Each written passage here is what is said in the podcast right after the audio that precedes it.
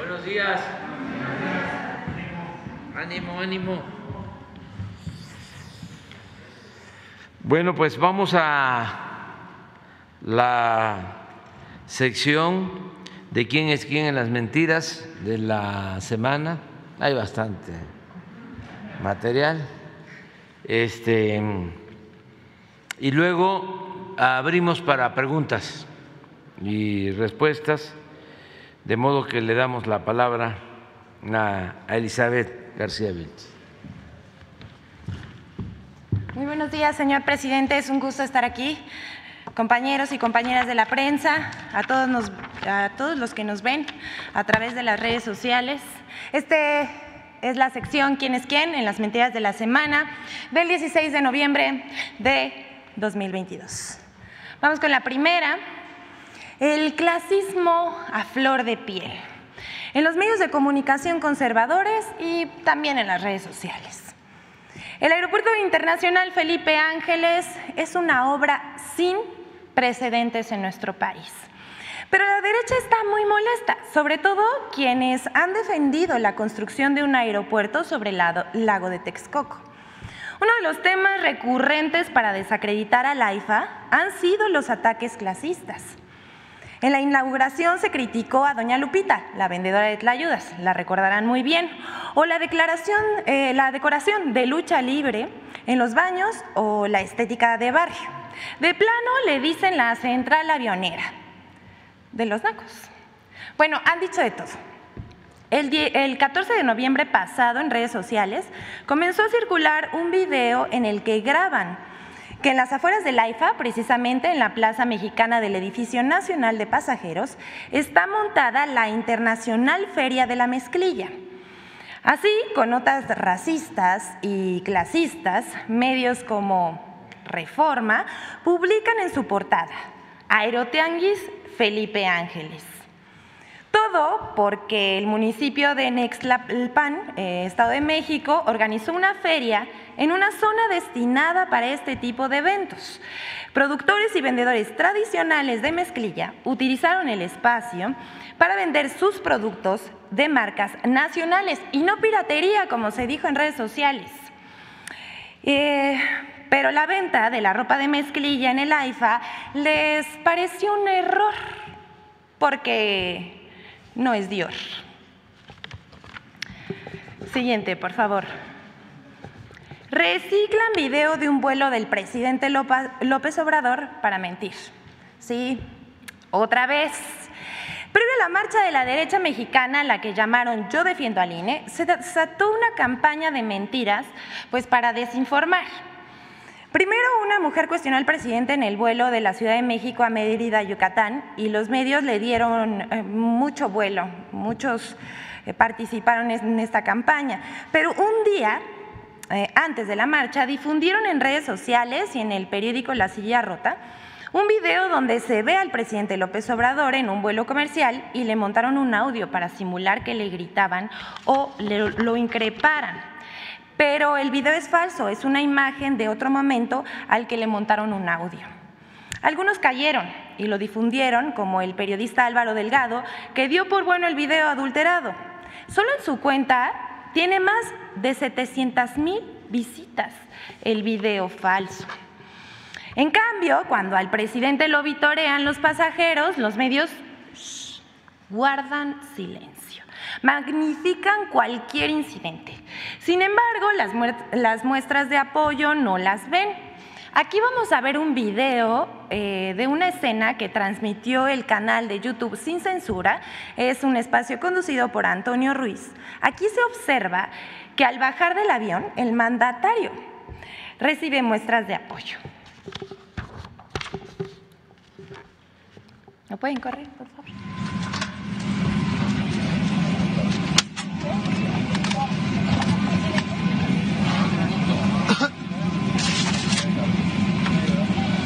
Hola, presidente, ¿cómo está? Mucho gusto. Mucho gusto. Que la pase muy bien. Gracias. Gracias, presidente. Gracias.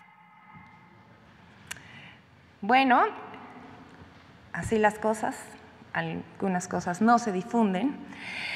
Pero vamos con la siguiente.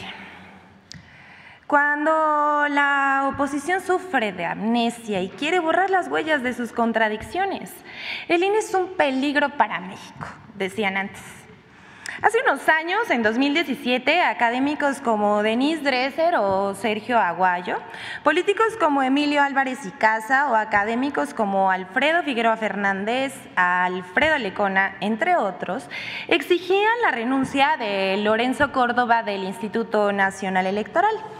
También pedían, escuche bien, la renovación de todo el órgano electoral por malos manejos y por avalar fraudes electorales. Hoy, esos mismos son los que defienden a línea ultranza. Sergio Aguayo entonces declaró. Vamos a ver lo que declara Sergio Aguayo. ¿Lo tenemos?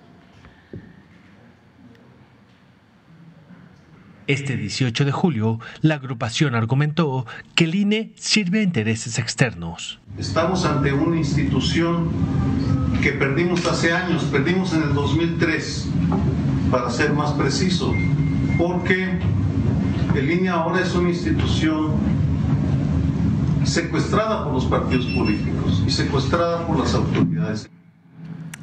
¿Cómo ven? Pero de sus críticas eh, a la autoridad electoral ya no se quieren acordar. Hasta el periódico Reforma borró el enlace de una página de su artículo, de un artículo que en ese momento y en este también fue demoledor contra el INE de la señora Denise Dresser, titulado Coparrota y publicado en 2017. Escribió Dresser, escuche bien, la ciudadanía mira al árbitro electoral y no ve ahí imparcialidad, autonomía, capacidad para asegurar la equidad y la limpieza electoral. Al contrario, hoy el INE politizado y partidizado contribuye a acentuar la desconfianza que fue creado para combatir. No es todo. Sigue. Con un consejero presidente, hablando de Lorenzo Córdoba, escribiendo columnas en las cuales asegura que los controles por parte del INE son cada vez más robustos y eficaces. La autoridad electoral sigue viéndose a sí misma como copa de champán cuando no es ni en base de frutzi. Eso dijo Denis Dresser en 2017. Por último, menciona a personajes que han participado en fraudes electorales, mismos con los que, por cierto, Denise Dresser marchó a favor del INE este 13 de noviembre para defender a los que antes pedía su renuncia, tales como el Bester Gordillo, Germán Martínez Cázares y dirigentes del PRI y el PAN. Ahora la señora Dresser escribió un nuevo artículo en el que se declara abiertamente conservadora y se disculpa por lo escrito en el pasado contra el árbitro electoral, arguyendo que se apresuró. Lo que vimos fue una marcha de la derecha que salió a defender sus privilegios. Basta ver a los que marcharon. Los mapaches, el Baester Gordillo, quien por cierto impuso a un presidente del IFE en 2003, Empresarios como Gustavo de Hoyos y Claudio X González, políticos como Francisco Cabeza de Vaca, Ulises Ruiz, Vicente Fox, Javier Lozano, Roberto Madrazo, Alito Moreno, Miguel Ángel Osorio Chong, todos ellos em, acusados de corrupción y también de fraudes electorales.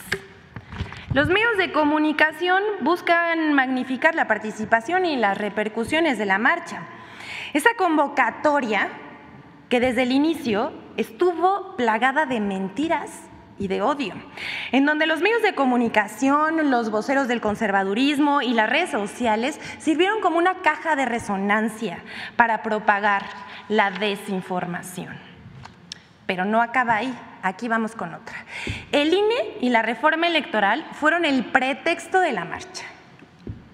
Fueron como ya dijimos, muchas las mentiras que se propagaron en torno a la reforma electoral durante la marcha que se realizó el pasado domingo a favor del INE.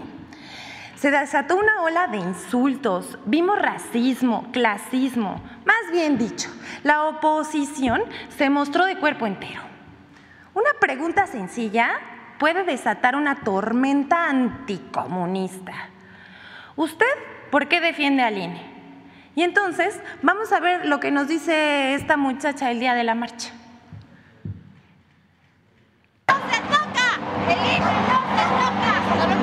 Hola, ¿qué tal? Disculpa, ¿te podremos hacer una entrevista? Sí, claro. ¿Cómo te llamas? Victoria. Hola, Victoria. Oye, preguntarte, ¿por qué el INE no se toca?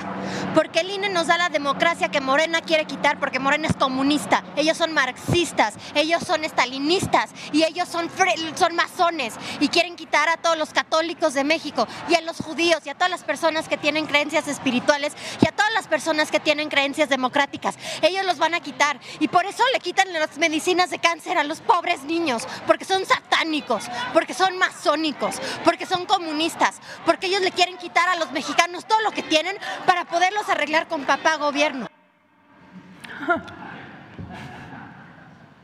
Lo que hay que ver.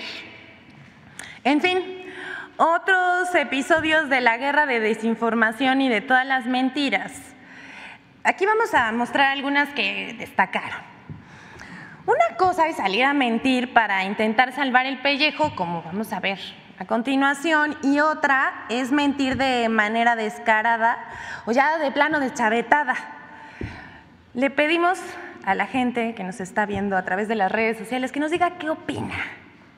El 15 de noviembre pasado en Foro TV, en el programa estrictamente personal que conduce Raimundo Riva Palacio, ahí se dijo sin desparpajo una mentira del tamaño del país que el gobierno provocó, escuche bien, una contingencia ambiental para boicotear la marcha. Así, de ese tamaño. Así lo dijo un tal Guillermo C. Sesma, eh, que él se presenta como empresario, analista político, experto en marketing político y social. Además, dice que maneja medios. En ese programa nadie lo rebatía. Vamos a ver. Aquí te, hago a ti ya, Salvador, una pregunta provoca, los voy a provocar. ¿Qué anuncian que iba a haber una contingencia ambiental en la Ciudad de México para que la gente desanimarla y no participar y que los vehículos no circularan? Habría que ver cuánto combustóleo quemó la refinería de Tura la semana previa para poder llegar a esos índices que sí se llegaron. Yo creo que eh, el aparato de gobierno se está empleando. A ver, Guillermo, Guillermo, tú no estás haciendo una provocación, tú estás sugiriendo, sugiriendo que en los días previos eh, incrementaron la producción en Tula para generar eh, una contaminación ambiental. Este es temerario lo que estás diciendo. Yo creo, Raimundo, que el, el gobierno eh, sí sabía de la, posible participación que se iba a, a, generar. Y en ese sentido, creo que pudo haber sido muy probable, y habrá que checar los datos de la quema de combustóleo en la refinería de Tula, que pudieron haber provocado eh, esta contingencia ambiental que se vivió el domingo y que luego eh, también tuvo el lunes, que seguramente los datos que pueden enseñar son reales, ¿sí? Pero también habrá que ver si la, quema de combustóleo fue la, normal o la subieron. Es decir, yo creo que hay muchas cosas que ver en esta marcha. Como decía Salvador, no es una marcha de un partido ni de organizaciones, fue una marcha ciudadana. Por eso les preguntamos a la gente que nos está viendo, ¿qué opinan? Porque esto ya no es posverdad ni infodemia, es algo más que una mentira, es una invención. Pero no es el único caso. Aquí vemos otro, muy interesante. Al consejero presidente del Instituto Nacional Electoral, Lorenzo Córdoba Vianelo, quien publicó un video a través de su cuenta de Twitter, visiblemente molesto, por cierto, desmintiendo las versiones de que no estaría en el país durante la movilización del 13 de noviembre. Dijo, los detractores dicen que estaré fuera del país, es un viaje con cargo al presupuesto del INE, nada más lejano de la realidad. Sin embargo, el consejero Córdoba miente, no está diciendo la verdad. Córdoba sí tenía programado el viaje a Estrasburgo y luego, bueno, ya estando por ahí, se iba a seguir su camino a Estocolmo. Esto consta en documentos que están viendo aquí en la pantalla, la confirmación que hizo el consejero presidente el pasado 10 de noviembre y en otro documento informa que estaría viajando a Estocolmo del 16 al 19 de noviembre. Aunque tras la andanada de críticas, pues tuvo que quedarse en el país. Pero mintió de que no tenía pensado salir al extranjero. Bueno, aquí vemos el documento. Y bueno, ya para rematar con las mentiras sobre la reforma electoral, presentamos un video que hace un recuento puntual de las principales falsedades y bueno, agradecemos la colaboración de Infodemia. Corre, por favor.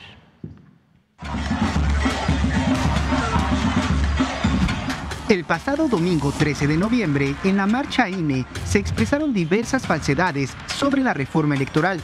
Las principales mentiras que se reprodujeron sobre esta iniciativa son 1. Con la reforma electoral será Morena o el presidente quien cuente los votos en las elecciones. Bueno, pues definitivamente regresaríamos a los años en los que un partido hegemónico pues controlaba las elecciones y yo creo que si eso pasara el día de hoy con los planteamientos que hace esta reforma electoral, pues los 80 o 100 años del PRI quedarían cortos. Tenemos que seguir luchando por el pueblo, tenemos que luchar por el INE, no queremos que López Obrador nos imponga esa nueva ley de que él pone los candidatos, yo los maneja y él los califica y que va a decir quién ganó y quién no ganó. Vamos, el pueblo tiene que seguir contando los votos y el INE tiene que seguir adelante. Falso. La reforma electoral no propone que sea algún partido político o el presidente quien cuente los votos. Será el Instituto Nacional Electoral y de Consultas el encargado del conteo de votos. 2. Con la reforma electoral será el presidente Andrés Manuel López Obrador quien imponga a los consejeros y magistrados electorales el nombramiento de los eh, magistrados, el nombramiento de los consejeros por parte del presidente es una propuesta que no debe estar incluida y contra eso estamos, justo contra eso. Falso. La reforma plantea que sean los tres poderes de la Unión los que propongan candidatos para consejeros y magistrados electorales, quienes serán votados por los ciudadanos. 3. La reforma electoral eliminaría la credencial para votar, popularmente conocida como INE. Porque pues es una identificación oficial donde defiendo mi derecho de ser un ciudadano mexicano. Para, para eso estoy aquí, porque pues no es derecho que lo quiten, no tiene ese derecho y no se lo damos. Esto es falso. En ningún artículo de la reforma enviada por el Ejecutivo se plantea la eliminación de este documento de identificación. 4. La reforma electoral destruye al INE y atenta contra la democracia. Las más peligrosas son dos o tres. Una es este tema de desaparecer al INE, crear una nueva institución, el argumento de que la gente va a votar por ellos, la gente hoy en día es el gobierno, entonces quedarse con el árbitro. Lo mismo con el poder electoral. Lo que quieren es que los jueces los ponga el pueblo. El pueblo hoy en día es el gobierno quedarse con los jueces. No podemos hoy perder esa oportunidad de defender a este instituto. Pues quitarle el presupuesto es aniquilarlo. Falso. La reforma electoral no pretende destruir al INE, busca su evolución en el INEC para garantizar la realización de las consultas ciudadanas y la revocación de mandato. 5. La reforma electoral busca la reelección de López Obrador y sienta las bases de la dictadura.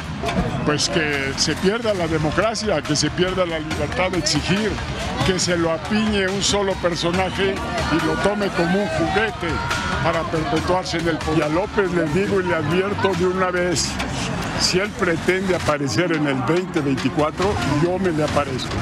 Es una estrategia de este señor, tu presidente, para que se vuelva a reelegir. Falso. La reforma electoral no propone la reelección del presidente de la República. Tampoco vulnera el equilibrio entre los poderes ejecutivo, legislativo y judicial. Infodemia. Es cuanto, señor presidente.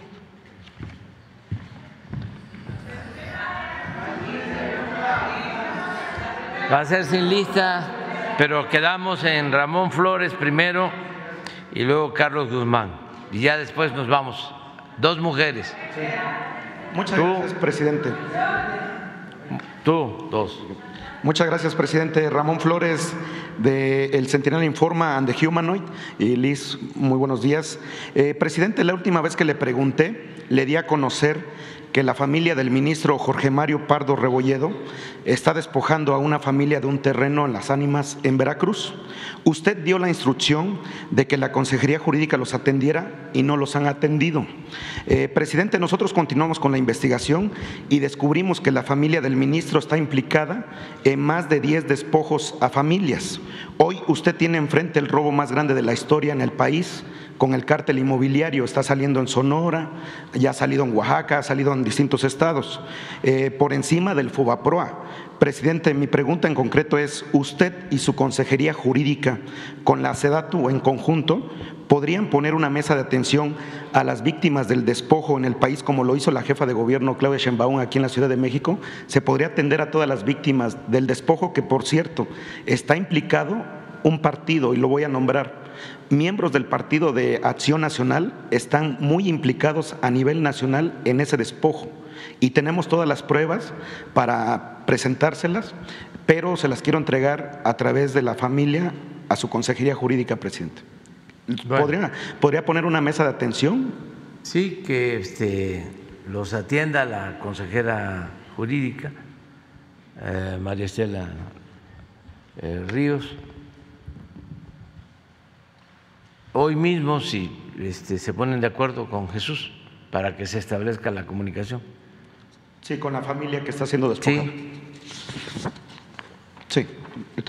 Eh, gracias, presidente. Y, repito, hay que ponerle mucha atención a este despojo porque este, eh, a partir de que nosotros denunciamos, le voy a, decir rápidamente, eh, le pusieron una patrulla a ese, a ese predio que está en las ánimas en Veracruz, que por cierto le vamos a ir a preguntar al gobernador por qué una policía estatal pues lo ponen ahí en el predio.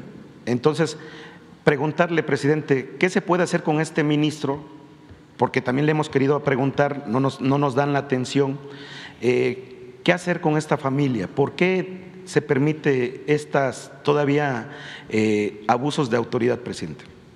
Bueno, hay que hacer la investigación, hay que ver este, si existen elementos para no hacer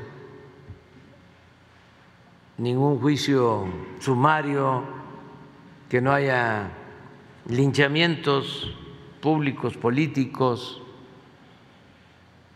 que se lleve a cabo todo un procedimiento sin que esto signifique impunidad para nadie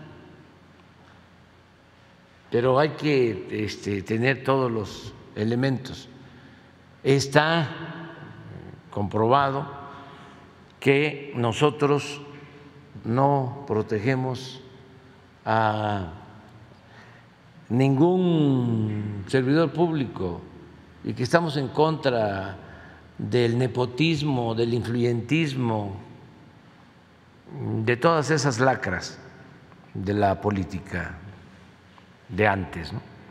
Entonces, que se haga la investigación. Muchas gracias, presidente. En mi segundo planteamiento, presidente, usted nos dice que no se espía. La jefa de gobierno dice que ya no hay privilegios para nadie o impunidad y además denuncia por encubrimiento al fiscal de Morelos. Ahorita aquí le voy a entregar documentos de la Fiscalía Capitalina por 30.668 denuncias por corrupción encubiertas y al archivo. O sea, son 30.668 que no se han investigado.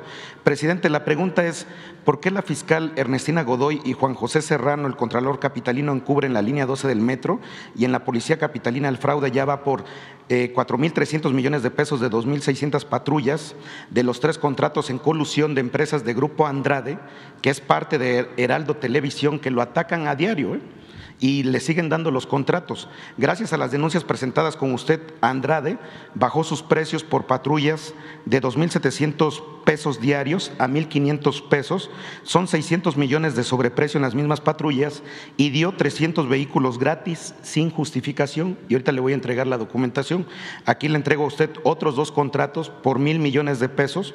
Grupo Andrade, y esto lo voy a, revelar frente a Jesús y a usted, eh, para amenazarnos o callarnos, sustrajo documentos internos de la Procuraduría Fiscal Federal e informa por escrito que operamos como delincuencia organizada en terrorismo nacional, evasión fiscal y contrabando, además de estar ya sentenciados por los artículos 400 y 400 bis del Código Penal Federal.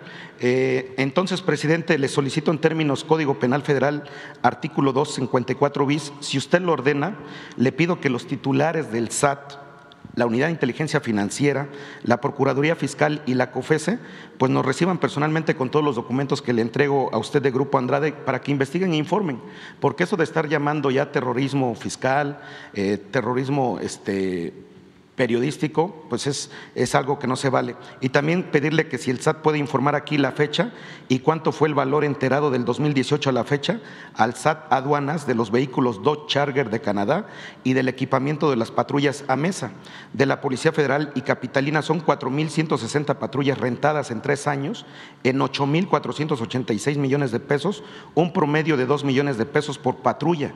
Esto es 1.2 millones de pesos de mantenimiento, presidente.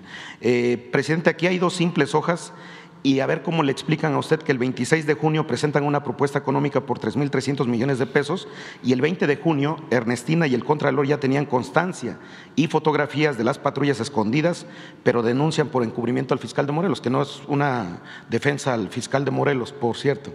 Nada más hacerle la pregunta, presidente, eh, ¿qué se puede hacer con todo esto que le, que le voy a entregar de contratos para que usted también, pues, su consejería y Jesús y la persona que los apoyan, que investiguen los contratos que le voy a entregar para que vea usted que no todo lo que le dicen es verdad, presidente. Sí, ¿Se puede? Sí, cómo no. Sí. Este es una regla de oro de la democracia, la transparencia. Y se va a investigar. Y aquí mismo se va a dar a conocer el resultado de la investigación. Si te parece. Es mi compromiso. Muy bien. Vamos con Carlos. Aquí casi enfrente, señor presidente. No me levanto por los compañeros de las cámaras, se ensució la imagen. Eh, quería consultarle dos temas. De inicio, pues eh, los resabios de lo que dejó la marcha. En estos días se va a anunciar ya eh, lo que es la reconformación, el relanzamiento de Va por México.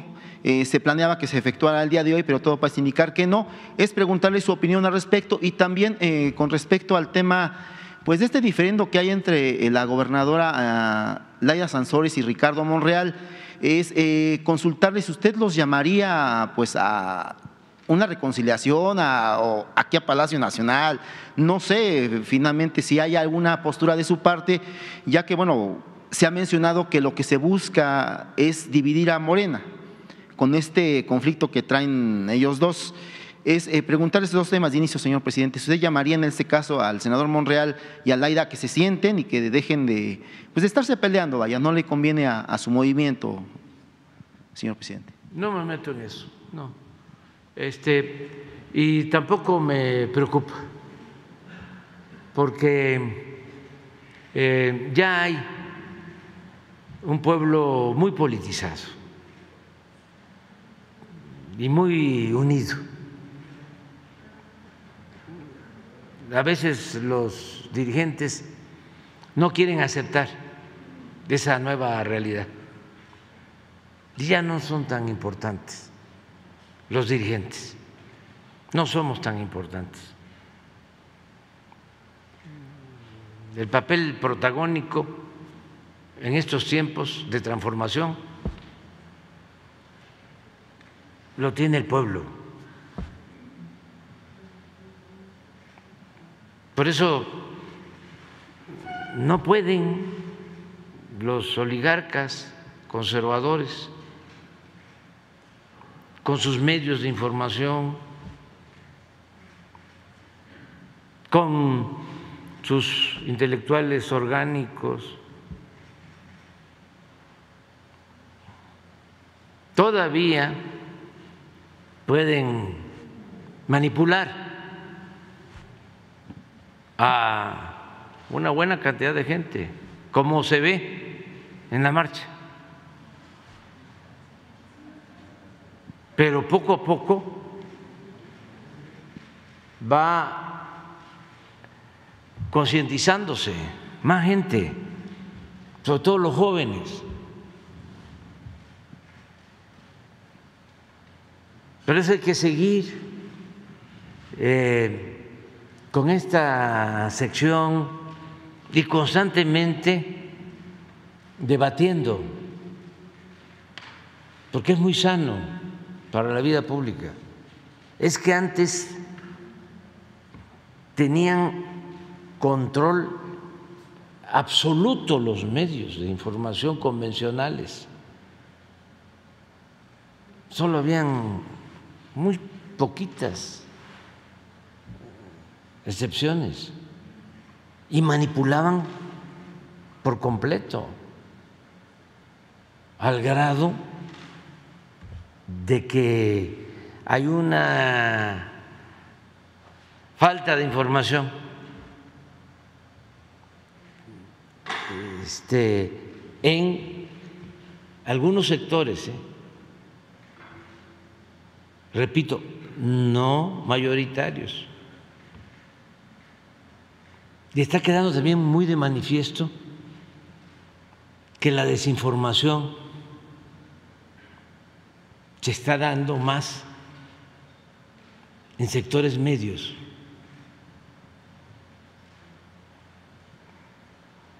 Entonces hay que seguir este, haciendo conciencia,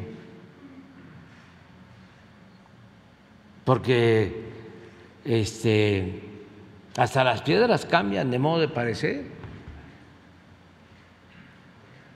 Si nosotros decimos, ya no vamos a tratar este asunto, vamos a buscar la conciliación, la unidad, pues es mantener el mismo atraso de siglos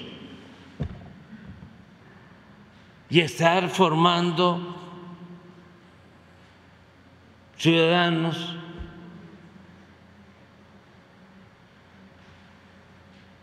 susceptibles de manipulación, ciudadanos imaginarios. Imagínense una ciudadana, un ciudadano que dice que eh, es un movimiento diabólico el nuestro, satánico, o el otro que se supone empresario y de altos vuelos, de que se echó a andar la refinería de Tula para crear una contingencia ambiental. No. Y hay millones que les creen. Entonces, si es un trabajo importante que hay que seguir haciendo, pero confiando mucho en la gente, porque la mayoría de los mexicanos, y ayer hablábamos de eso, de la revolución de las conciencias, es un pueblo muy politizado.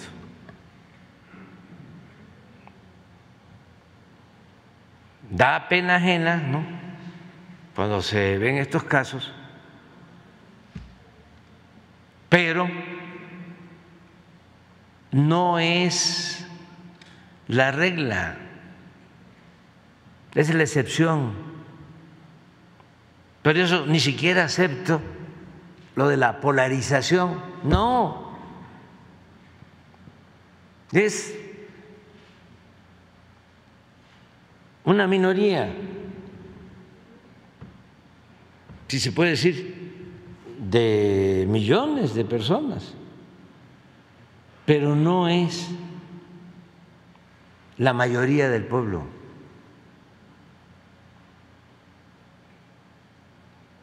Entonces, por eso hay que seguir adelante eh, defendiendo la democracia de verdad, porque algunos, para no decir muchos, de los que fueron a la marcha, pues estaban completamente desinformados. Los fifís, pues esos no es por el INI, es porque les molesta el que el papel relevante ahora lo tenga el pueblo y son muy clasistas y muy racistas. Esto es un debate que viene de lejos. ¿Cómo yo voy a ser igual a un indígena, a un campesino, a un obrero, a una trabajadora doméstica. No, yo soy superior.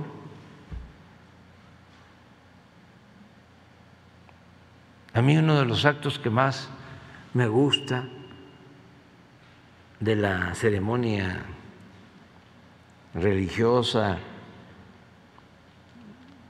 en la misa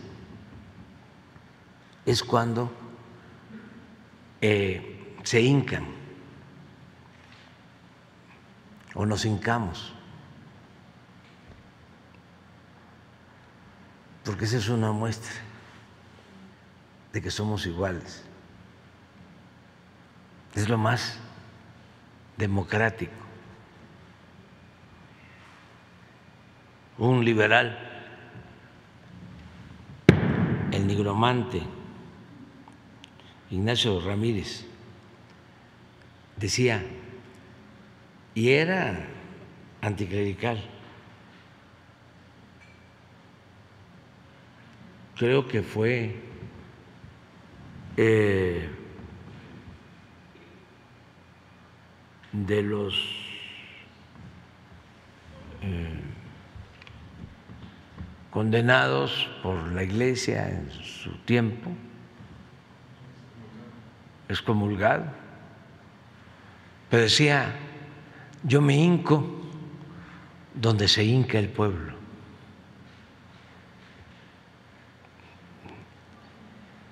Pero estos no entienden eso. Puede ser que vayan ahí, se hinquen, se les olvida de que somos iguales son muy discriminatorios. Entonces, eso hay que seguirlo eh, planteando. Entonces, por eso, cada quien debe de actuar de manera responsable, de acuerdo a sus principios, y nosotros estamos muy seguros, absolutamente seguros, porque le tenemos respeto y le tenemos amor al pueblo. ¿No, no fragmentaría Morena este diferente? No, no, no, no, no, no, no, no, no, no, no, no. La fuerza de nuestro movimiento está en el pueblo, no en ningún líder, por importante que sea. O sea, eso que se lo aprendan, para que no vayan a levitar y se sientan que, este, como antes, Ahí vienen las masas, ahí viene el pueblo detrás de nosotros. No va a ir nadie detrás de ellos. Si no actúan de manera consecuente, si no le tienen amor al pueblo, que no estén esperando que el pueblo los va a apoyar pero en general. Y vamos a seguir. Ayer hablé de eh, la posibilidad de que si se rechaza la reforma constitucional en materia este, democrática, porque es muy necesaria, Eh, vamos a seguir luchando. ¿Por qué es muy importante? Bueno, porque tenemos que garantizar que haya democracia en México y que nunca más se imponga mediante un fraude a un gobernante. Porque no estamos hablando de un país en donde nunca o muy pocas veces ha habido fraude. Estamos hablando de un país, desgraciadamente, en donde ha sido una constante y nos ha costado muchísimo. Imagínense si no hubiese habido el fraude del 2006, no se hubiese declarado la guerra.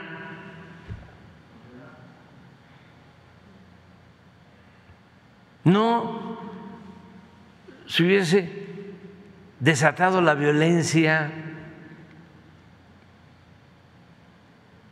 como sucedió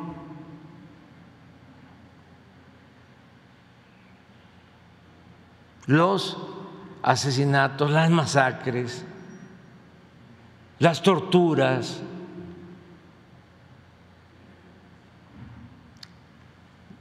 los desaparecidos, las violaciones a los derechos humanos, la asociación delictuosa entre autoridades y delincuentes, del que se llegara al extremo de que el, hombre fuerte del presidente era protector de una banda de narcotraficantes, ni imaginar que se iba a repetir, pero de manera ampliada, lo de la novela de los bandidos de Río Frío ¿Cómo se llama el escritor liberal? Manuel Paino. Extraordinaria novela de cómo el ayudante de Santana, es lo que se da a entender, era el jefe de los bandidos de Río Frío. Pero esto en grande. ¿Y cómo se origina? A partir de un fraude de electoral. Entonces sí es muy importante la reforma. ¿Por qué es ahora, pues qué? ¿Por qué no al principio de su mandato? Porque todo todo tiene su tiempo. ¿Estamos en un proceso ya adelantado de su presidencial? No no no no falta todavía y hay tiempo. Y se han ido presentando reformas. Fíjense las reformas. Claro que de esto no va a salir nada en el reforma. Este, valiéndome de la redundancia. No se debería de llamar reformas el periódico. bueno, son libres. Pero digo, este, eh, se debería llamar retroceso. Pero, este, eh, fíjense, se convirtió en delito grave y está en la Constitución la evasión de impuestos, que eso me importaba muchísimo, nos importaba mucho, porque los potentados no pagaban impuestos. Un robo abierto a la vista de todos de miles de millones de pesos. de delincuentes de cuello blanco, que ni siquiera perdían su respetabilidad. Esa fue una gran reforma, porque pues eso nos permitió fortalecer la hacienda pública. Por esa reforma y por otras, como la ley de austeridad republicana, se pueden liberar fondos para el desarrollo, para apoyar a la gente humilde, a la gente pobre, a los adultos mayores. Se logró esa reforma, que la pensión a los adultos mayores sea un derecho constitucional.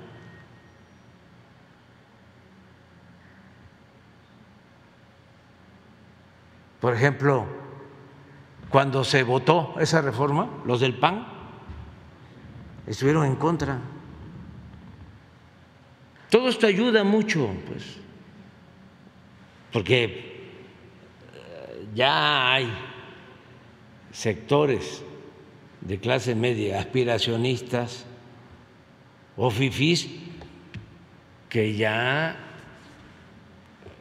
aunque les diga uno lo que les, lo que les diga de buena fe, oye, infórmate. Oye, lo que menos se puede hacer es el ridículo. Modérate, cuídate.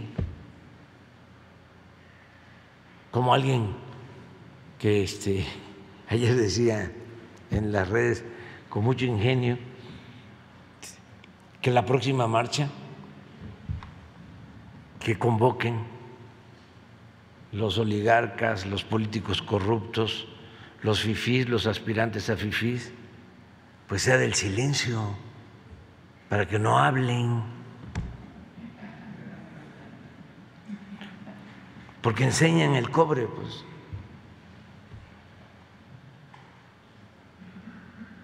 Entonces, es muy importante seguir educando políticamente, seguir concientizando sobre todo pensando en los jóvenes, en las nuevas generaciones, hasta en los jóvenes de los que tienen más ingresos, además que los hay, hijos de ricos que actúan con modestia, con austeridad. Pero lo que predomina son los juniors, con su prepotencia. Entonces, es muy importante el seguir con la polémica. Por ejemplo, me interesa mucho, y no tengo por qué ocultarlo, el que la gente sepa que para reformar la Constitución no se requiere mayoría simple, sino dos terceras partes. Me interesa mucho porque es en estos momentos en que se internaliza mejor la información, cuando se están tocando estos temas, de que esta reforma que se propone podría no aprobarse porque de 500 diputados se necesitan 333. No es la mitad más uno. No son 250, que es la mitad de 500, más uno, ya con eso. No, eso es para las reformas a las leyes. La reforma a la Constitución demanda de dos terceras partes, 332, 333, 34. Entonces, que la gente sepa eso. Cuando los neoliberales corruptos tenían el control de todo,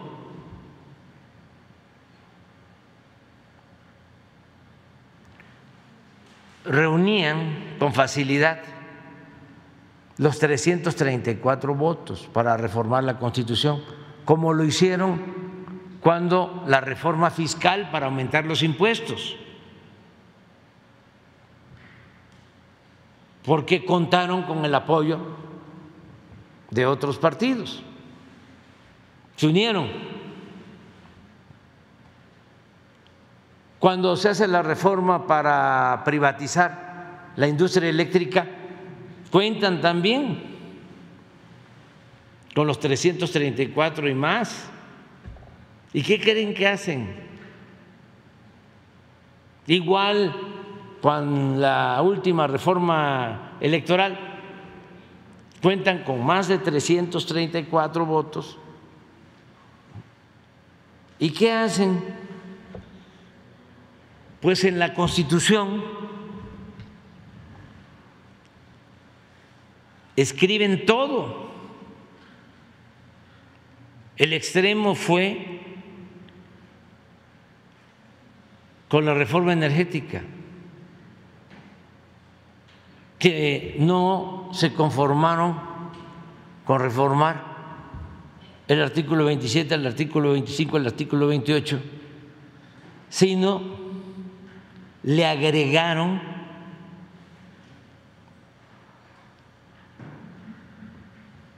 en artículos que se llaman transitorios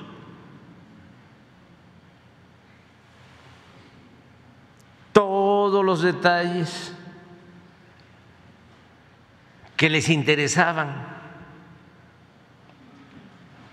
Contrataron abogados de empresas petroleras extranjeras, abogados de empresas eléctricas extranjeras, para dejar en la Constitución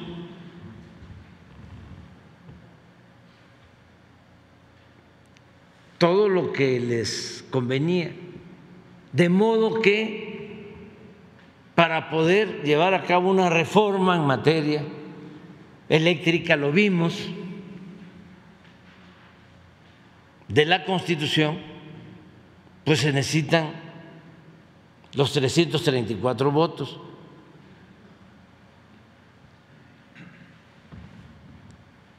¿Cuál es la enseñanza en todo esto?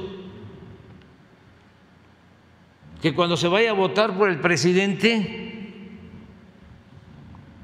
se vote también por los legisladores.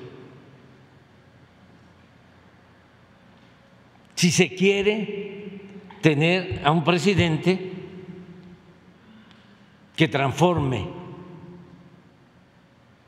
que defienda al pueblo.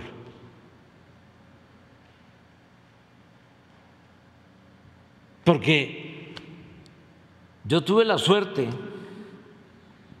de que votaron por mí y también votaron por legisladores de nuestro movimiento. Pero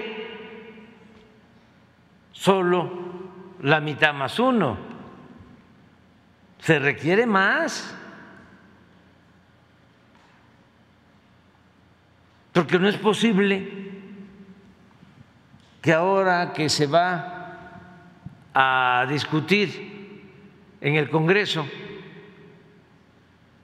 la reforma electoral, la cúpula, la minoría, en contra de la voluntad del pueblo, porque por encima de todo está la soberanía popular, por encima de todo. Pues no aplica, porque el del PAN con el del PRI, con Claudio, con los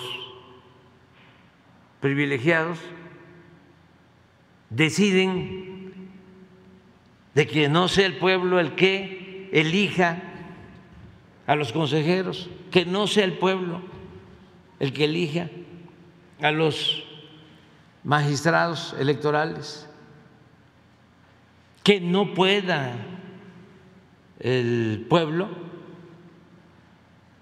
decidir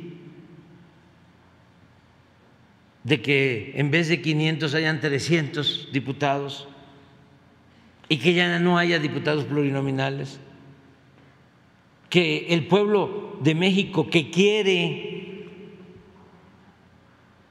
estoy seguro, me dejo de llamar a Andrés Manuel, si la gente no quiere que se reduzca el presupuesto del INE, para que no ganen tanto, que no ganen más que el presidente, los funcionarios del INE, no pueda el pueblo, que es el soberano. Porque los partidos que están al servicio de la oligarquía, de los potentados, no van a votar por esos cambios. Por eso, aunque ya está difícil que en las lomas cambien de modo de parecer, pero que no mantengan esos carteles, claro que son libres, pero que no se exhiban. Eso de que el INE no se toca es una manifestación de eh, falta de información. Entonces, ¿hasta dónde puedo, con la nueva iniciativa, pues solo lo que signifique reformar la ley? Eh, estoy analizando, porque estos eh, coparon todo. Por ejemplo, en la Constitución está el mecanismo para la elección de los consejeros y si no se reforma la Constitución, no se puede en una ley secundaria. Ahí está el mecanismo en donde son los partidos, arriba, los que deciden. Ahí está en la Constitución el que deben de ser 500 diputados. Quedarían 300 de mayoría y 200 plurinominales. Entonces, estoy viendo, hay dos cosas que son importantes. Una, que sí se puede reducir el presupuesto sin violar la Constitución. No, no, no, no, no, por favor. Este, hasta se decía antes este que el creador aprieta pero no ahorca. Este es que este es de los de antes, pero los prefiero a los Rivapalacio y a los Ciro Gómez Leiva y eso. Eh, eh, no, no, no, no, pues a Lore de Mola. Este, este es Cuyuche. Ahí se los dejo de tarea lo que significa. Este, en Macuspana, como dijo la señora. Este, pero eh, sí se puede reducir presupuesto para que no haya duplicidades. ¿Cómo lo haría? ¿Qué más se puede hacer, presidente? ¿Qué más se puede? Algo muy importante, evitar la compra del voto. Porque estos tienen bastante bien habido y mal habido. Tienen bastantes billullos. Entonces, ¿cómo fue que resolvieron los potentados de que la democracia significa que todos los, los votos valen lo mismo? Entonces, ¿cómo es posible que valga lo mismo el voto del pobre que el voto del, rico. Pues dejaron abierta la puerta para la compra de los votos. Ese es un mecanismo. El otro mecanismo es la manipulación en los medios y eso, aunque no haya reforma, nosotros vamos a continuar este, concientizando. Pero el dinero sí se puede controlar. Y eso sí puede ir a la ley secundaria. Los monederos electrónicos, por ejemplo. La compra de los votos. No les va a servir su dinero. Además, ya está establecido en la Constitución y eso lo logramos de que es delito grave el fraude electoral. Entonces ando viendo, sin violar la Constitución, o sea, ya les dije qué cosas no se pueden, pero sí hay posibilidades de reformar la ley electoral, la secundaria, para avanzar en la democracia. Y llamo a todos los mexicanos a defender la democracia y a que se siga defendiendo la iniciativa de reforma constitucional para que eh, quede constancia de que están actuando de manera antidemocrática. Si se rechaza la reforma constitucional, porque no hay argumentos para decir que se trata de que el gobierno controle las elecciones, todas esas mentiras, de que es para reelegirme, imagínense Fox diciendo, este, si, este, si, si yo aparezco en la boleta, ya me voy a enfrentar. Uy, qué miedo. Este, pues, pero además, fíjense la mala fe o el desconocimiento, para no decir ignorancia. ¿Cómo no va a saber él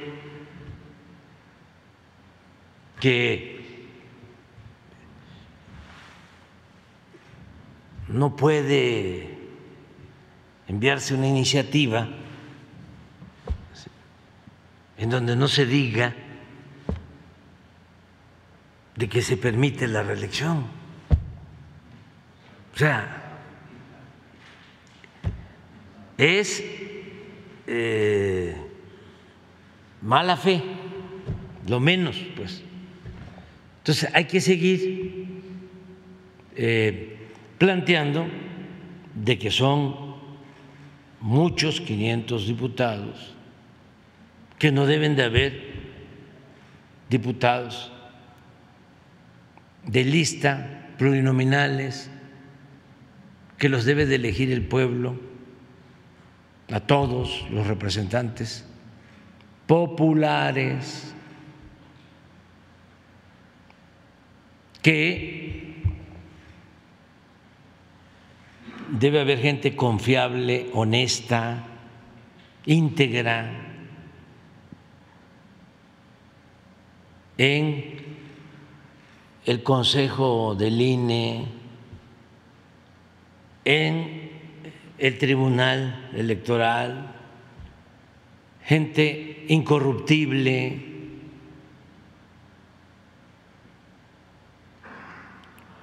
autónoma, con criterio, con convicciones, no achichincles, empleados de la oligarquía, gentes sin escrúpulos morales de ninguna índole, todo lo que ha sucedido y sigue pasando, y que además no debe de costar tanto organizar las elecciones. ¿Por qué 20 mil millones de pesos?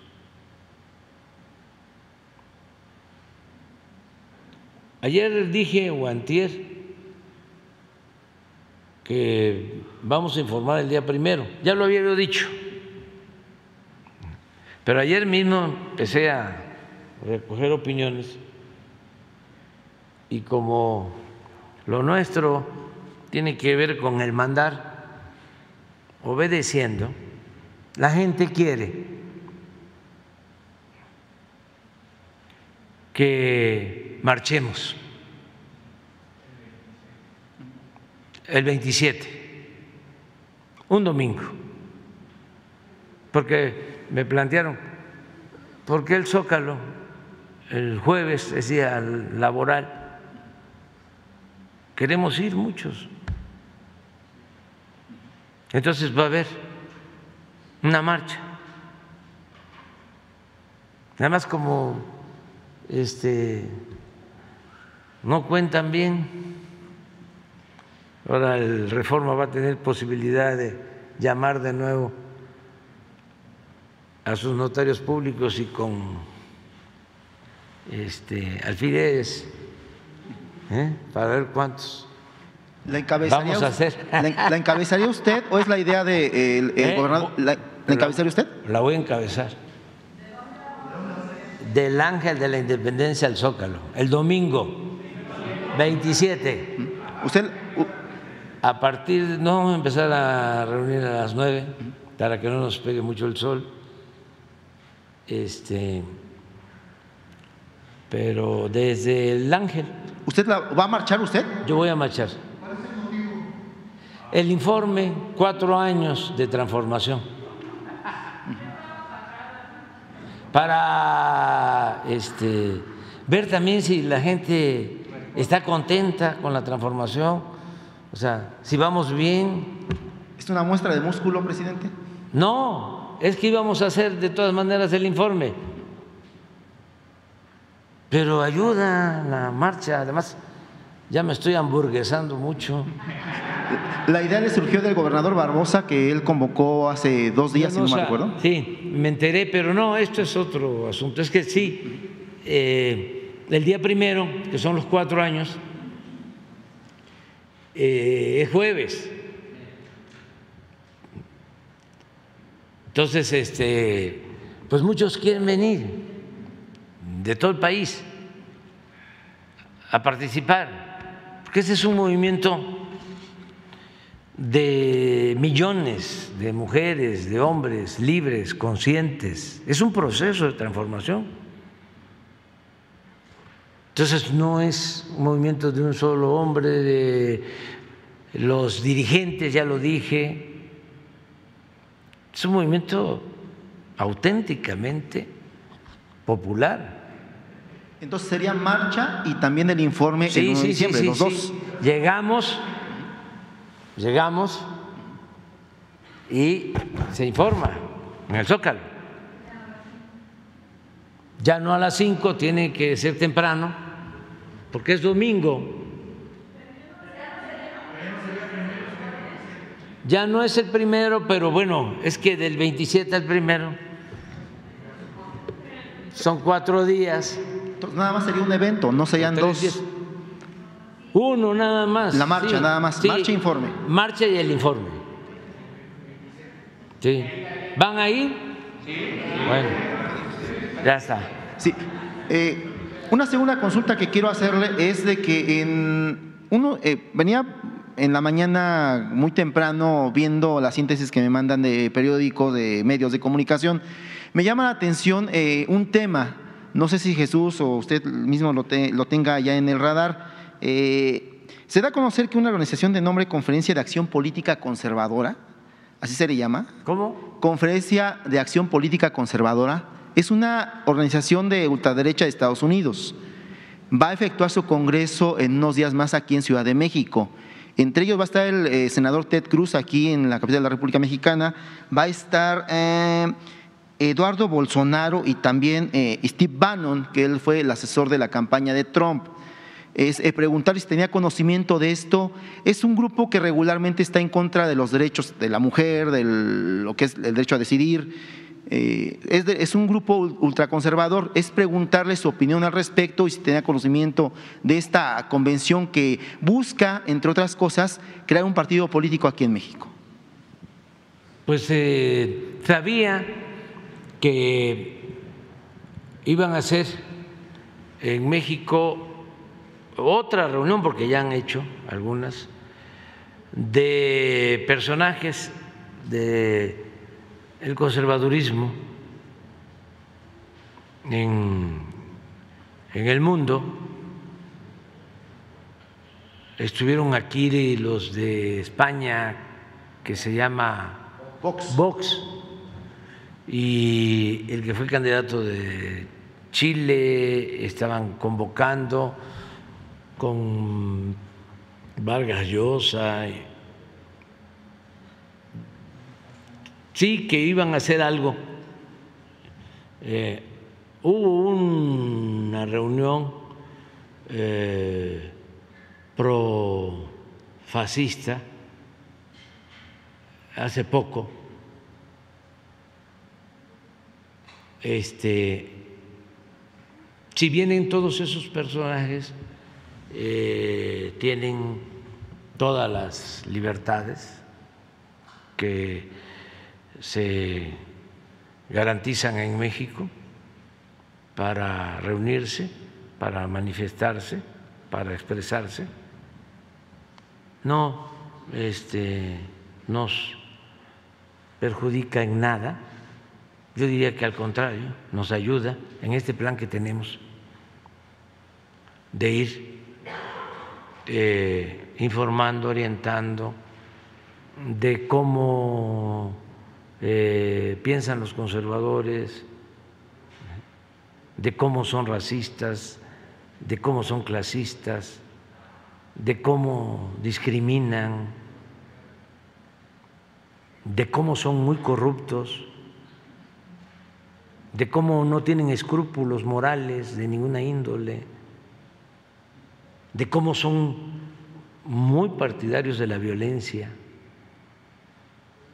Entonces todo eso nos ayuda mucho. Además, es bueno el debate. Estaba yo leyendo, no sé si sea cierto, de que el gobernador republicano de Texas, sí, declaró de que va a militarizar la frontera y que va a crear un muro en todo Texas y que va a hacer acuerdos con gobiernos en México. No sé si habló de México, habló de otros países, y habló de gobiernos locales. Nada más que pues no debe de saber, hay que mandarle a decir, de que la política exterior de México no la dirigen los gobiernos locales, sino el Ejecutivo Federal, de acuerdo a nuestra Constitución. Y el artículo 89 lo establece y lo establece el artículo 117 de la Constitución. Todo esto por si está pensando que puede hacer un acuerdo con el gobierno de Chihuahua o con el gobierno de otro estado. Pues no se puede porque la Constitución no lo permite. En cuanto a el belicismo, nosotros somos gentes de paz. Eh, su eh, fobia a los migrantes, pues tampoco la compartimos, porque casi todos somos migrantes. Todos.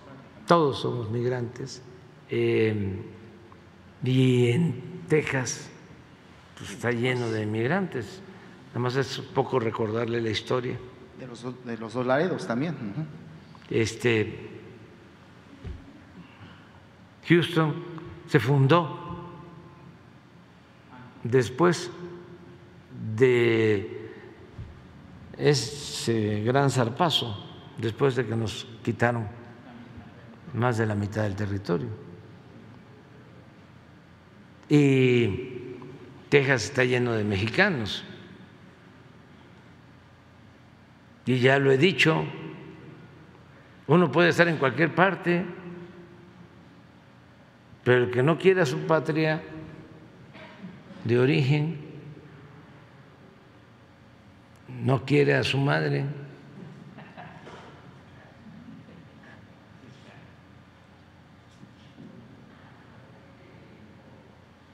que es la patria. Entonces, eh, son todas estas cosas, ¿no? Que suceden, pero nosotros vamos a actuar con prudencia, llevamos muy buenas relaciones con el gobierno de Estados Unidos, las vamos a seguir manteniendo con respeto a nuestra soberanía, porque no somos colonia, no somos protectorado de ningún país extranjero. Y ya muy rápido, eh, señor presidente, usted ha comentado que iba a venir la jefa de gobierno una vez al mes aquí a Palacio Nacional a romper lo que usted llama cerco informativo de los medios de comunicación. Eh, me preocupa un punto muy en especial. Seguramente usted conoce el CIRES, el Centro de Instrumentación y Registro Sísmico, que es, eh, está en la Colonia del Valle. Eh, curiosamente, tenía ganas de preguntarle a la coordinadora de protección civil, a, a Laura, sobre ese tema. En todo el país hay 21 alertas sísmicas, no alarmas, son diferentes los conceptos. Todas son diferentes. En Guadalajara hay una que suena como, como si fuera un ataque nuclear. Zapopan no tiene. Simplemente Nesa tiene el sonido de alerta sísmica de aquí en la Ciudad de México, pero no tiene la voz de, oficial que se maneja en Ciudad de México. En Chiapas no hay alerta sísmica. La pasada administración de protección civil hizo un contrato con privados. Chiapas está prácticamente sin, sin instrumentación del CIRES. Tienen sismológico nacional, pero son diferentes. El CIRES es una ONG que seguramente usted conoce. Cuando fue jefe de gobierno, si no mal recuerdo, usted estuvo ahí. Eh, Tlaxcala, curiosamente, hace un mes hizo un convenio con una empresa privada. ¿Por qué viene este tema? México no tiene, desgraciadamente, un sistema de alerta eh, a nivel nacional. Lo tiene nada más en la franja que está ubicada en la zona sur, del país. Es consultarle si va a haber en este gobierno, en su administración, la idea de eh, apoyar al CIRES o a otra organización, que es eh, o el sismológico, el que sea, pero que se tenga una alerta sísmica completa. No se tiene. Hace mes y medio hubo sismos, decir temblores no, sismos en la zona metropolitana de Monterrey. Tampoco hay sistemas que detecten los sismos y que alerten mediante la aplicación que, que se maneja o los, la radio y la televisión en, en la Ciudad de México. Es consultarle. ¿Por qué se tiene esto? No sé si le ha comentado Laura Velázquez todo este relajo que hay en el tema de la alerta sísmica. Sí, sí. Este, y lo vamos a ver, qué bien que lo planteas, ¿no? Este, porque no se conoce mucho sobre esto.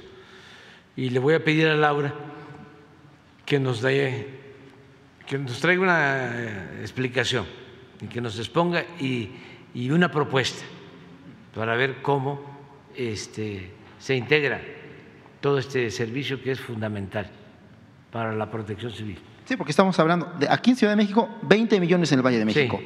Vaya a pasar el sismo de, lo de la placa de Cocos, que está pendiente, está patente ese sismo, que sería un sismo de grandes magnitudes. Toco madera, no tengo madera aquí, pero toco madera. Yo lo hago. Sí. Son 20 millones. En la zona centro del país prácticamente está Veracruz, está el Estado de México, que son los estados que más población tienen pueda pasar este sismo, va a ser un sismo de consecuencias catastróficas. Va a morir muchísima gente si no se hace. Esperemos que no. Sí. Hay que prevenir. Sí. Yo, yo sí le, le, pediría si puede venir la jefa de gobierno o Laura. Sí. Sí, muchas gracias. Que esté Laura. Vamos con las compañeras. Dos compañeras. Buenos días, señor presidente. Muchas gracias, Stephanie Palacios de la Agencia Internacional Sputnik. Mm, para sobre la atención internacional del día de ayer que se manejó que mm, dos personas murieron en Polonia por dos misiles que presuntamente eran de Rusia. Em, mi pregunta es relacionada porque el canciller Marcelo Ebrard acaba de hacer algunas declaraciones que le preocupaban los bombardeos en Ucrania, pero bueno, respecto a, este tema, la OTAN ha declarado de que no hay ningún indicio de que eh, fueran misiles rusos y que, pues bueno, se ha mal informado lamentablemente de que la gente se apresura mismo el presidente de Ucrania, Volodymyr Zelensky, y, y, medios en Polonia, justamente, porque no se ha identificado y no hay indicios de que exista un ataque contra un Estado que sea, un país que sea aliado de la OTAN. ¿Cuál sería su, su opinión, puesto que México todavía sigue en la cumbre del G20 en Indonesia? Esa es mi primera pregunta. Bueno, yo pienso que eh, hay que eh, evitar más tensiones en la zona del conflicto y que es indispensable eh, abrir el diálogo para conseguir la paz. Que ya no se tarden, porque no hay otra salida. Y desde luego que es la más racional y la más humana el conseguir la paz, el parar la guerra. Y yo eh, estoy convencido de que ya hay eh, una especie de voluntad colectiva eh, que no había. Ya hay un acuerdo no abierto, pero sí eh, interno en muchos países, incluso en gobiernos, de que debe de buscarse el diálogo para la paz. O sea, yo no pienso que tarde mucho ese momento. Y lo que hay que hacer es eh, que se logre pronto. No veo que escale el conflicto, que se agrave, no. Siento que ya va a ir eh, descendiendo eh, la confrontación y se va hacia la paz. De todas maneras, todavía hay, pues como en todo, los más bélicos, los más irracionales, que quieren que continúe esa guerra, pero ya no hay eh, acuerdo, yo no voy a decir consenso porque eso nunca ha habido en este tema tan delicado. Pero ya no hay acuerdo. Si se le pregunta a los pueblos de Europa, estoy seguro que la mayoría de los europeos estaría a favor de conseguir el diálogo para la paz. Incluso los gobiernos Entonces yo pienso que por más que se quiera eh, mantener la confrontación, ya no hay condiciones, afortunadamente. Y México va a seguir manteniendo su postura en favor de la paz, de la solución pacífica a esa controversia, a, ese enfrentamiento. Esa es la postura de México. Neutralidad. Me decían ayer que se votó en la ONU para que México, eh, para que eh, Rusia pague los daños eh, ocasionados a Ucrania y que México votó por eso. Es una decisión de la Embajada de México en Estados Unidos, yo no puedo estar este,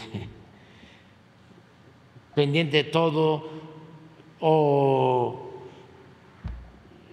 que me pregunten todo o me consulten todo.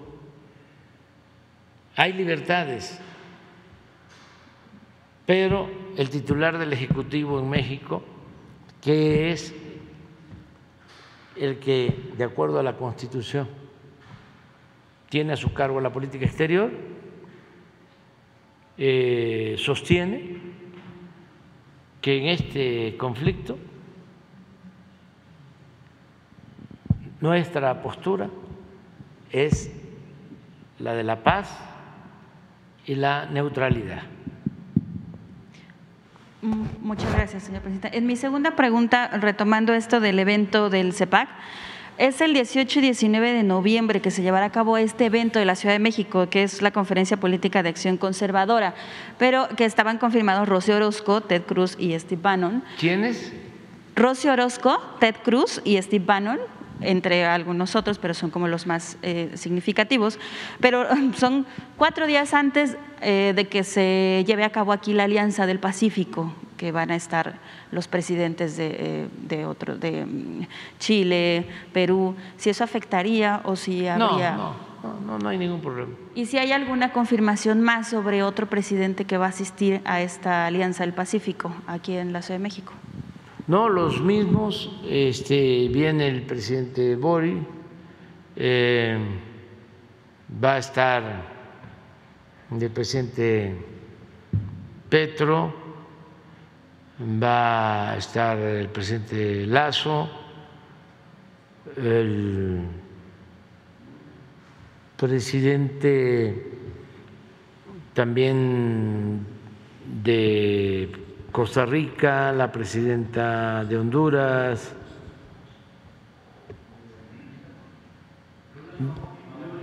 está sí, este, por confirmarse, pero es muy probable que esté el presidente de Perú, tiene él una oposición allá. Lo mismo, ¿no? Lo acusan de, de este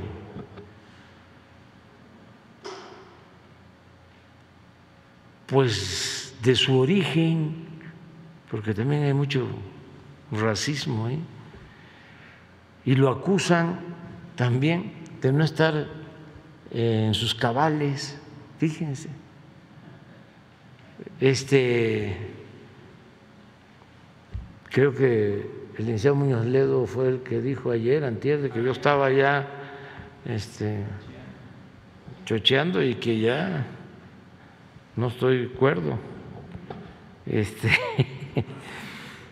pero también lo están acusando a él, me refiero al presidente del Perú, de algo este, así exagerado, de una inventiva, de que posiblemente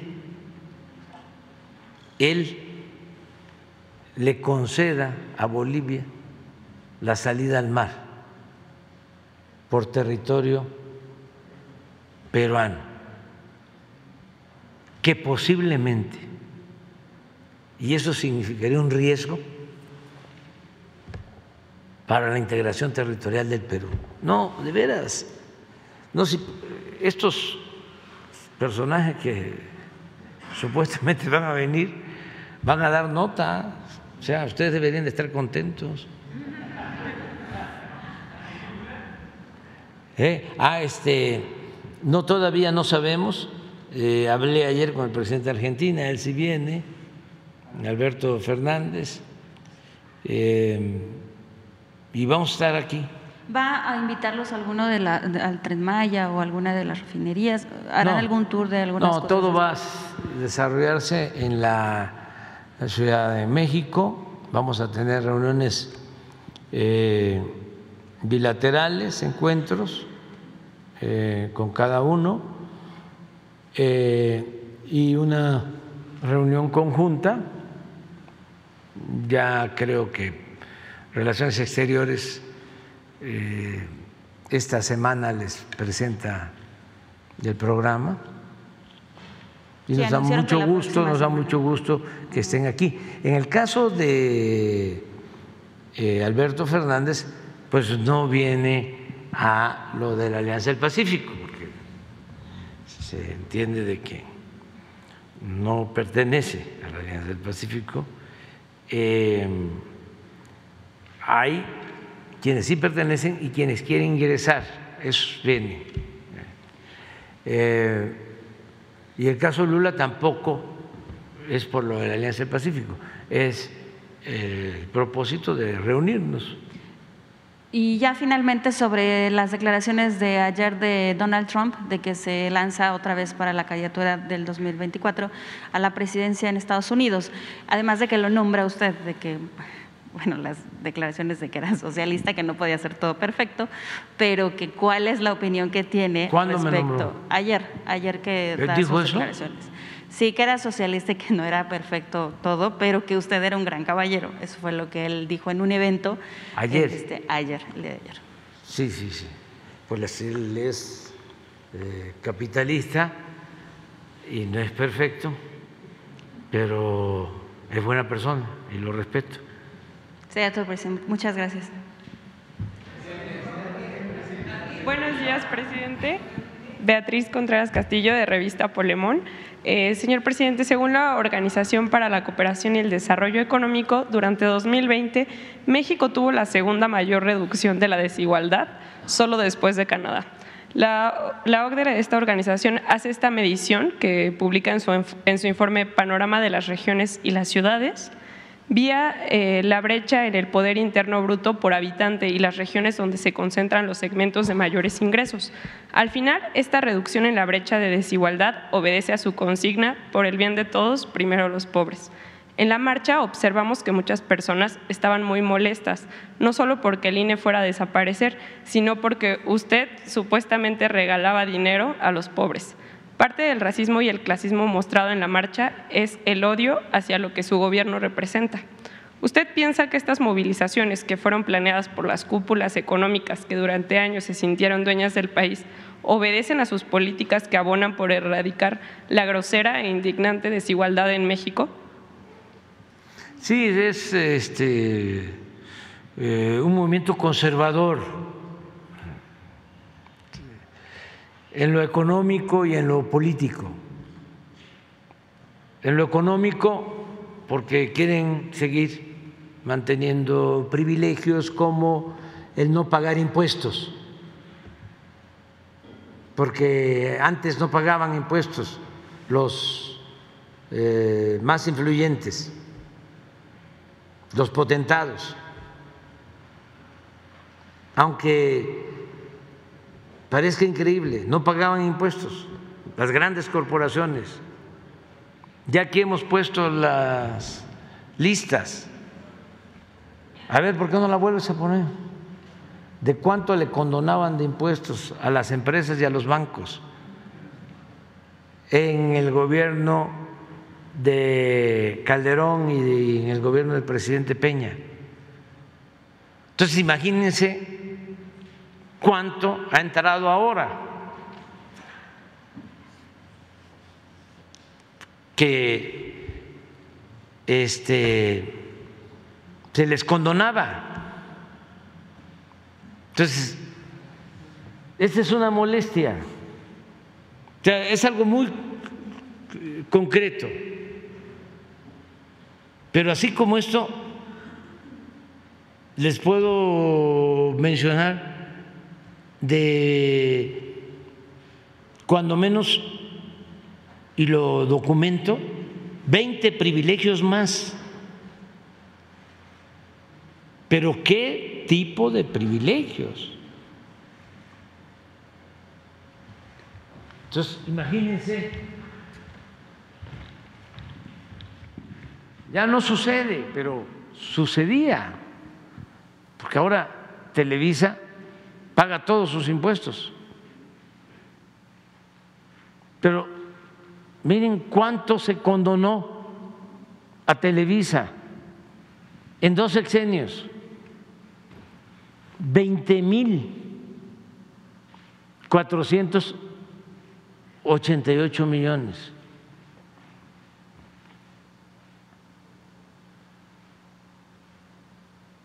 Ahí se los dejo de tarea es lo que tiene de presupuesto anual un Estado de la República, hasta más. Baja California Sur tiene 16 mil millones de presupuesto anual. Entonces, ¿qué es esta condonación? Es una utilidad adicional porque al no pagar impuesto, esto se convierte en ganancia. También aclarar, era legal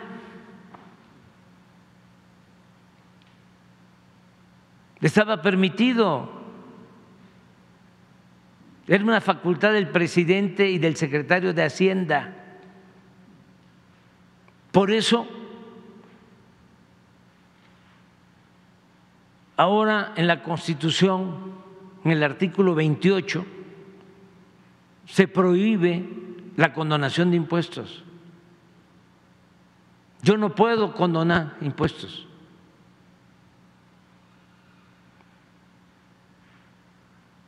Miren, Grupo Banamex. No estamos hablando de una caja de ahorro en la miseca.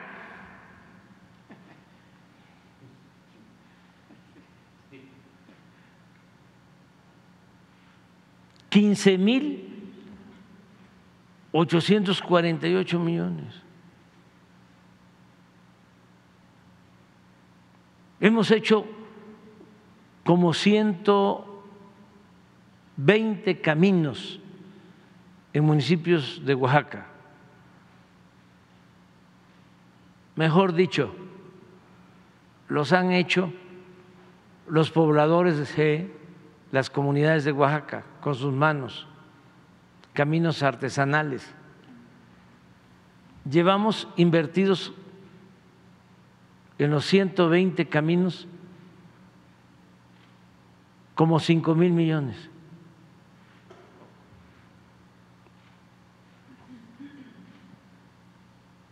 Y estos son 15 mil.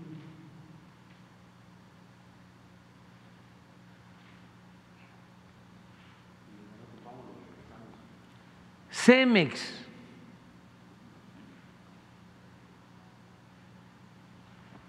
Doce mil setecientos cincuenta y cinco. Carso, ICA, Grupo Salinas, Imbursa, General Motor. No estoy hablando de un taller en la Doctores. Seis mil Alfa, Volkswagen. Entonces, hay inconformidad por eso. El señor de Oxo, Fernández, tuvo que pagar más de 10 mil millones.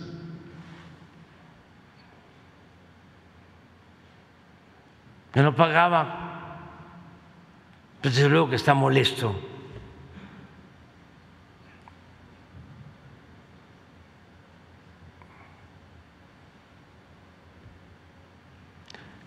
Pero esa es la parte de los privilegios económicos. Luego está el privilegio de mandar.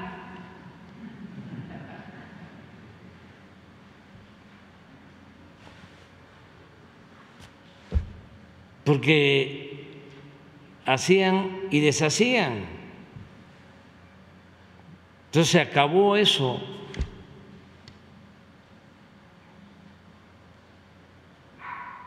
Y luego, pues el que se les eh, rindieran honores y se les eh,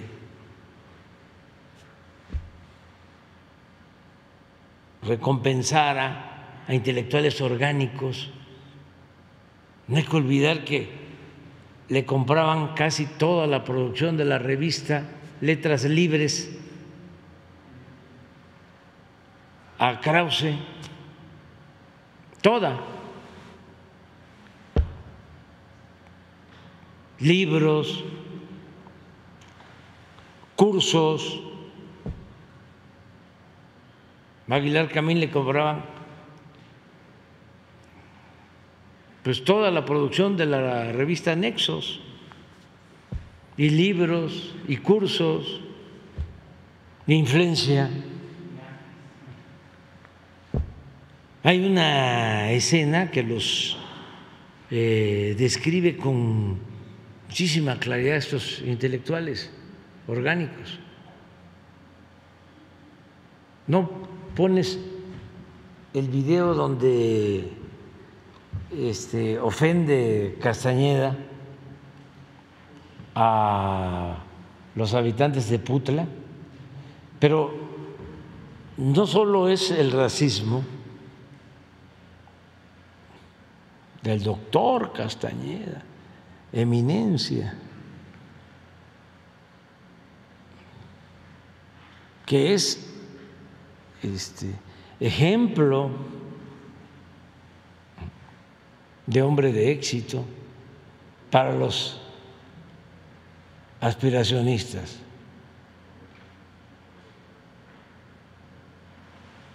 A ver si lo pones, porque no voy a destacar eso, eso ya se sabe. Voy a destacar otra cosa.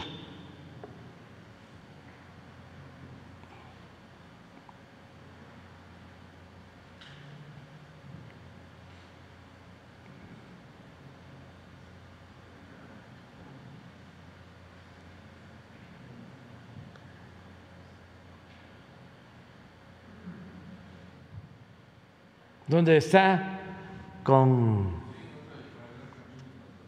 puros expertos.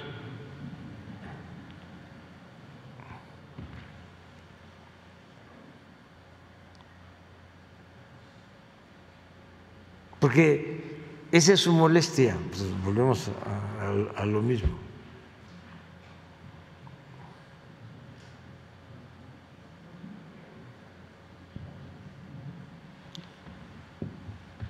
Ahí está. De alguna manera en evidencia los cubanos a los locales, que los locales no quieren irse, eh, no puedo usar la palabra correcta, científica, pero un pueblo con adjetivo previo, eh, arrabalero, adjetivo posterior. Donde, por cierto, digo, eh, Héctor se acuerda muy bien, mi hija Javiera, cuando terminó la facultad de, medicina aquí en la UNAM, se fue un pueblo horroroso en Oaxaca, Utla, si no me equivoco. Y luego, gracias a Héctor y su amistad con Diodoro, creo que la pudimos mandar a otro pueblo un poquitito menos horroroso. Pero ha sido que, que haya ido con gran entusiasmo, no. Y un cubano sí iría Putla, pues, feliz de la vida. Repite, vamos a. porque es que si no, no se entiende. Repítelo. Está hablando de que su hija se fue a dar servicio social a Putre. ¿Sí? sí ponen de alguna manera en evidencia los cubanos a los locales, que los locales no quieren irse, eh, no puedo usar la palabra correcta, científica, pero un pueblo con adjetivo previo, eh, arrabalero, adjetivo posterior.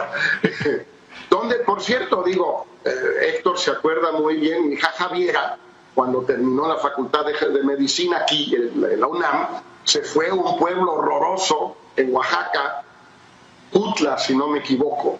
Y luego, gracias a Héctor y su amistad con Diodoro, creo que la pudimos mandar. Gracias a Héctor, este es Aguilar Camín ¿sí? Y gracias a Héctor, pues, la influencia que tenían, el privilegio de mandar. A ver, síguele. Gracias a Héctor. Dar a otro pueblo un poquitito menos horroroso. Pero ha sido porque que haya ido con gran entusiasmo, no. Y un cubano siria Putla, pues, feliz de la vida. Sí. Ahora pon, ponla de nuevo para que vean la cara de Leo Zuckerman. Y ponen de alguna manera en evidencia los cubanos a los locales, que los locales no quieren irse, eh, no puedo usar la palabra correcta, científica, pero un pueblo con adjetivo previo, eh, arrabalero, adjetivo posterior. donde, por cierto, digo, eh, Héctor se acuerda muy bien, mi hija Javiera, de... cuando terminó la facultad de... No solo de Castañeda, de Zuckerman. Entonces, eso es lo que les molesta. Les molesta mucho. Porque eh, durante mucho tiempo engañaron. Entonces ahora es eh, fuera máscaras. Entonces es toda su, su molestia. Pero es muy bueno, es muy sano para el país. Porque hablaba yo de que los problemas que tienen en España ahora tienen que ver con que estos temas no se ventilaron a tiempo en aras de la unidad. Se soterraron es como meter la basura debajo de la alfombra o debajo del petate. Este, entonces se muere Franco, pero sigue el franquismo y no hay un debate sobre el comportamiento autoritario y el conservadurismo. Y en Chile pasa lo mismo. Hay el horror de una dictadura de Pinochet, resuelven, pero viene el silencio y de nuevo resurge ese derechismo, y además confunde mucho, avanza. Entonces, ¿cómo es la mejor forma de detener el avance de este conservadurismo? clasista, racista,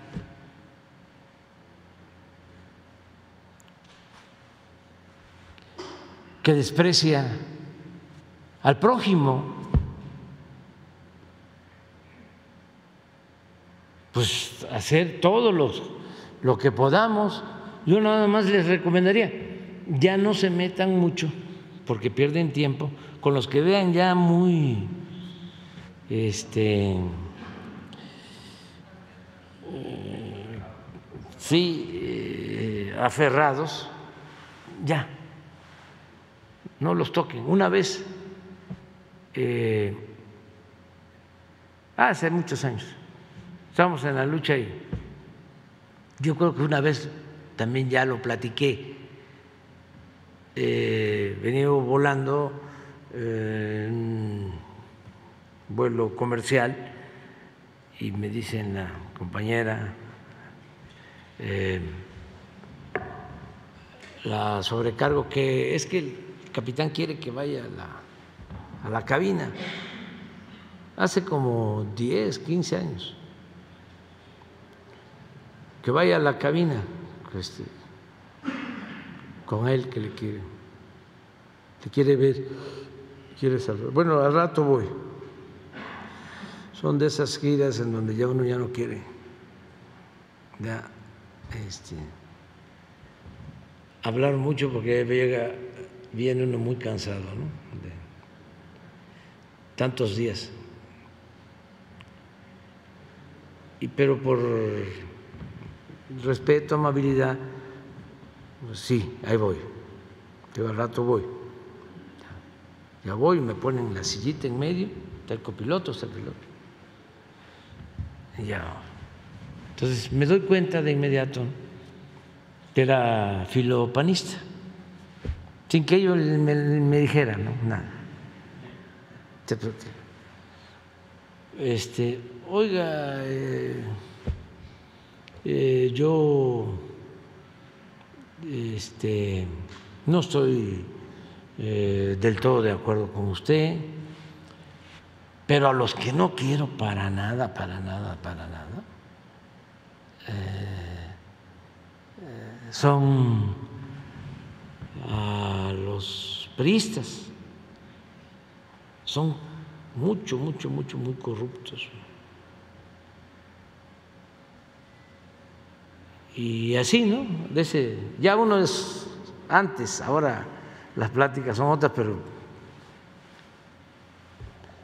es prácticamente es, es, la misma temática.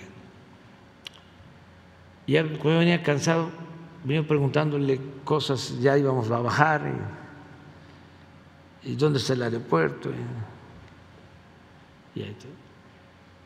Y, volvía. Eh, de los que leen a Sergio Sarmiento, ¿no? ya uno sabe.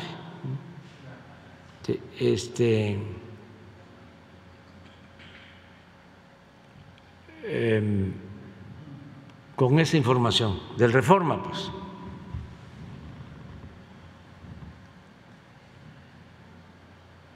Y vuelve con la corrupción. Ya nada más le dije, mira, vamos a llegar ahora y esa terminal, dos que hicieron, la hicieron los panistas, que tú este, seguramente apoyas. Y le hicieron en 11 mil millones de pesos y se robaron como la mitad del dinero. Pero tú estás pensando que son distintos.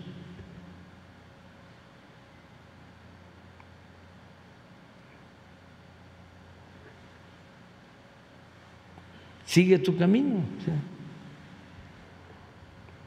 Y me dio mucho gusto y muchas gracias. Y ya me voy para recoger mis cosas. Y ya me fui. Y me estaba esperando con un papel. Ya salí. Oiga, es que mi papá este, le admira mucho. Póngale, ¿no? Su autógrafo.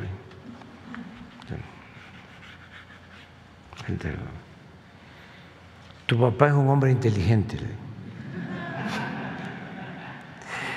Entonces, no se ocupen mucho, ya hay quienes va a estar dificilísimo que cambien. Pero los jóvenes sí.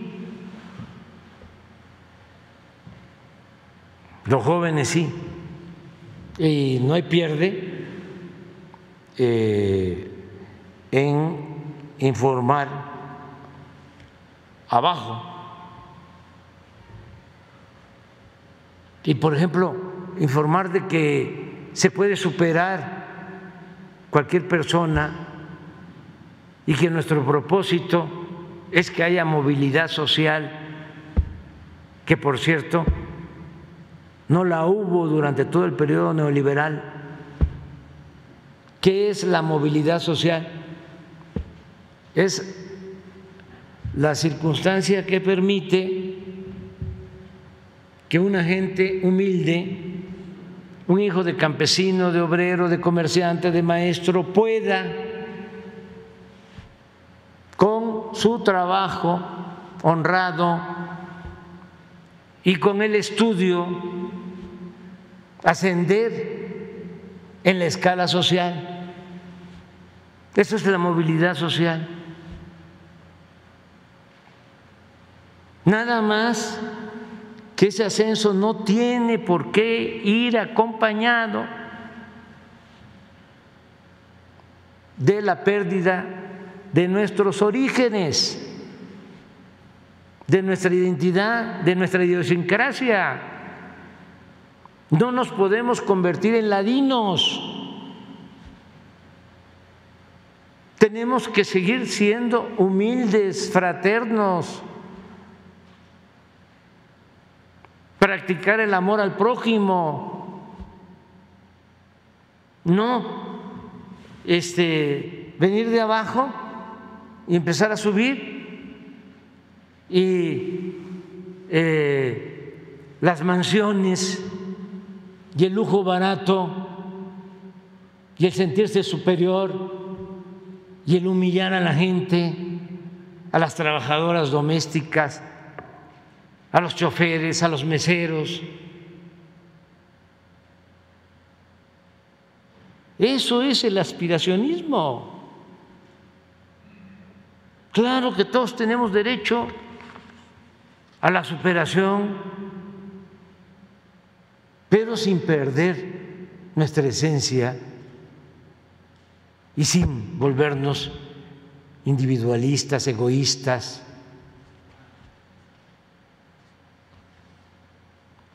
Hipócritas, ni mucho menos corruptos. Ya me voy, ya me enojé.